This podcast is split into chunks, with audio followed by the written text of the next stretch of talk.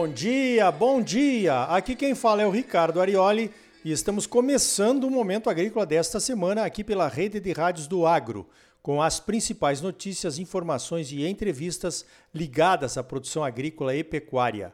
O oferecimento é da Associação dos Produtores de Sementes de Mato Grosso. Você já sabe, a semente de qualidade garante a boa produtividade das culturas.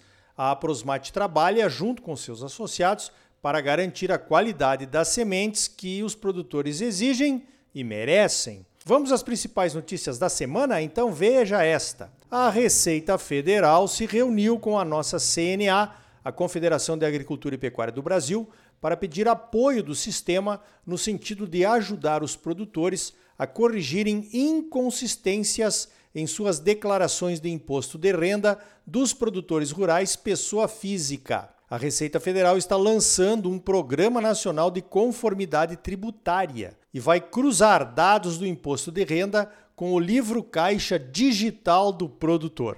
Os produtores que tiverem inconformidades por desconhecimento ou interpretação errada da legislação, ou mesmo má fé, serão notificados para explicações ou correções num prazo de 60 dias. Os produtores com dúvidas poderão procurar os seus sindicatos rurais ou as federações de agricultura, que terão um canal direto com a Receita Federal. A comunicação da Receita Federal virá pelos correios ou poderá ser acessada pela caixa postal eletrônica do contribuinte na página da Receita. Pois então, a má-fé precisa ser combatida mesmo. Quem consegue reduzir seus impostos usando má-fé ou falsas declarações está colaborando para que os de boa fé paguem mais impostos, né? O problema é a interpretação da legislação. É aí que o bicho pega. São centenas de normativas que precisam ser atendidas e nem os técnicos e auditores da própria Receita Federal se entendem. A participação do sistema sindical nessa operação será importante por isso, para desvendar este mistério que são as interpretações da legislação tributária brasileira, que realmente precisa de uma reforma, né? Falando em reforma, a CNA participou de audiência no Senado Federal, a casa legislativa onde tramita o projeto de reforma tributária.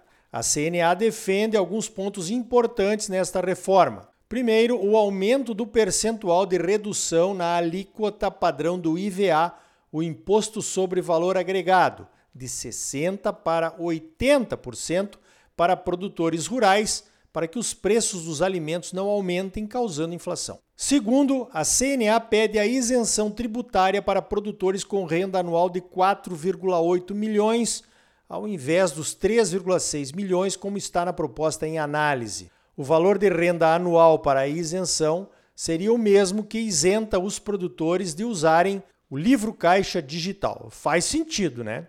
Em terceiro, mas não menos importante, a CNA pede que se retire aquela possibilidade de estados criarem fundos estaduais com fins específicos, tipo FETAB aqui de Mato Grosso.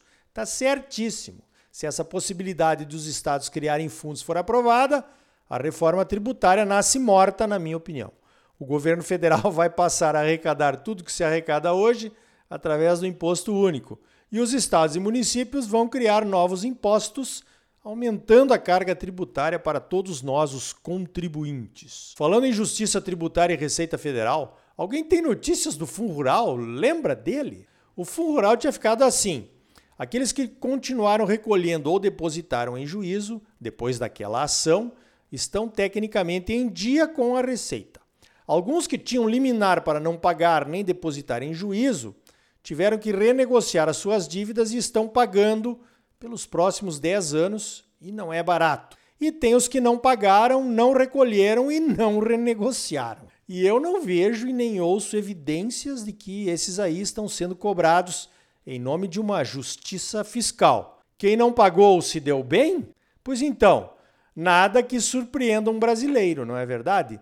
Estamos acostumados a esses jeitinhos que criam injustiças há muito tempo e parece que vai continuar assim, né? Se deu bem, quem não pagou. Alguns invadem terras e não acontece nada.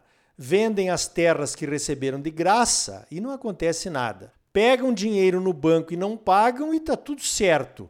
Roubam a Petrobras, superfaturam obras, compram bancadas de políticos inteiras, confessam, devolvem parte do dinheiro roubado e estão todos soltos e começando de novo. E tu tá preocupado com o fundo rural, Arioli? Para com isso. Temos que nos preocupar é com o Rolex, é claro, né? Veja esta. A Comissão Federal de Negócios, a FTC, dos Estados Unidos, é uma espécie de CAD aqui no Brasil.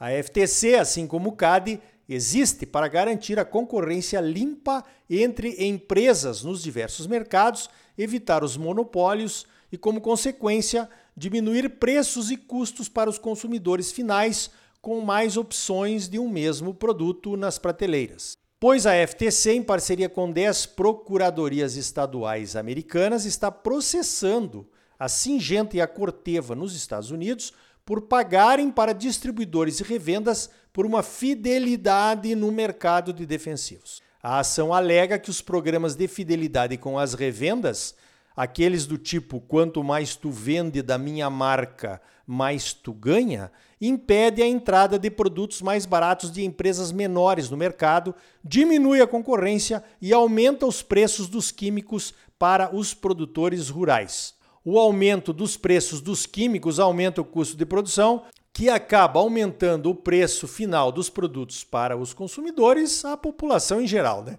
A briga é grande. Essa forma de venda através de programas de fidelidade me parece ser consagrada nos principais países produtores de soja, milho e algodão, pelo menos. E envolvem também ótimos pagamentos para o pessoal de campo, aqueles que fazem o contato direto com os produtores, para quem recomendam certos produtos e não outros. Cada empresa grande tem as suas táticas, né? Realmente fica difícil para uma empresa menor de genéricos concorrer.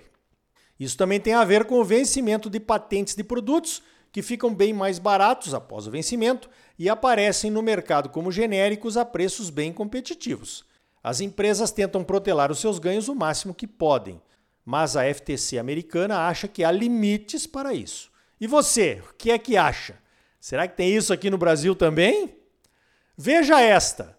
O Brasil lançou nesta semana a primeira bolsa de crédito de carbono do mundo, a B4, em São Paulo. A bolsa pretende aproximar empresas que tenham crédito de carbono por conta de redução das suas emissões em seus processos de compradores em potencial. A B4 vai usar o sistema blockchain aquela cadeia de dados que garante a rastreabilidade de todos os processos e ainda evita qualquer fraude nos créditos, como vender duas vezes o mesmo certificado, por exemplo. A ideia é que a transição energética de algumas empresas possa ter um valor, e isso poderia impulsionar esse mercado de transição para uma economia de baixo carbono. E o carbono da agropecuária, hein? Quando é que vamos ter um projeto semelhante, onde todos possam participar e recebermos alguma coisa pelos processos descarbonizantes e até sequestrantes de carbono que já usamos em nossas propriedades, hein? Todos nós, de certa forma, esperamos pela Embrapa. As medições na agropecuária não são tão fáceis como trocar o uso de combustível fóssil por energia solar, por exemplo, numa empresa. Os sócios da B4 avaliam que há um mercado imediato de 12 bilhões de reais em créditos de carbono, mas que a demanda pode chegar até 10 vezes esse valor. Pois então, uma das melhores definições sobre essa questão de alguém vender um crédito de carbono para uma empresa que não consegue reduzir as suas próprias emissões veio do grande Aldo Rebelo em uma de suas palestras. Ele disse: Nós precisamos parar de beber. Mas eu continuo bebendo e pago para você ficar de ressaca. e segue o baile, né? Na sexta-feira, dia 18 de agosto, o Brasil comemorou o Dia Nacional do Campo Limpo, aquela iniciativa do IMPEV de recolhimento e reciclagem de embalagens de agroquímicos. Essa chamada logística reversa começou em 1992 e funciona muito bem. Os produtores, depois de usarem os produtos, lavam as embalagens por três vezes inutilizam e devolvem em mais de 400 postos de recebimento espalhados por todos os municípios agrícolas do Brasil. O Brasil é campeão mundial de reciclagem, com 94% das embalagens recolhidas e os outros 6% são embalagens incineradas. Já são 60 países que reciclam embalagens de agroquímicos. Alemanha, França e Canadá reciclam em torno de 70% de suas embalagens. Os Estados Unidos reciclam apenas 30%. No Brasil, o sistema Campo Limpo chega a 2 milhões de propriedades rurais. E tem mais. O sistema Campo Limpo começou como uma iniciativa voluntária. Virou lei depois. Os produtores aderiram porque entenderam os benefícios da reciclagem. Então tá aí.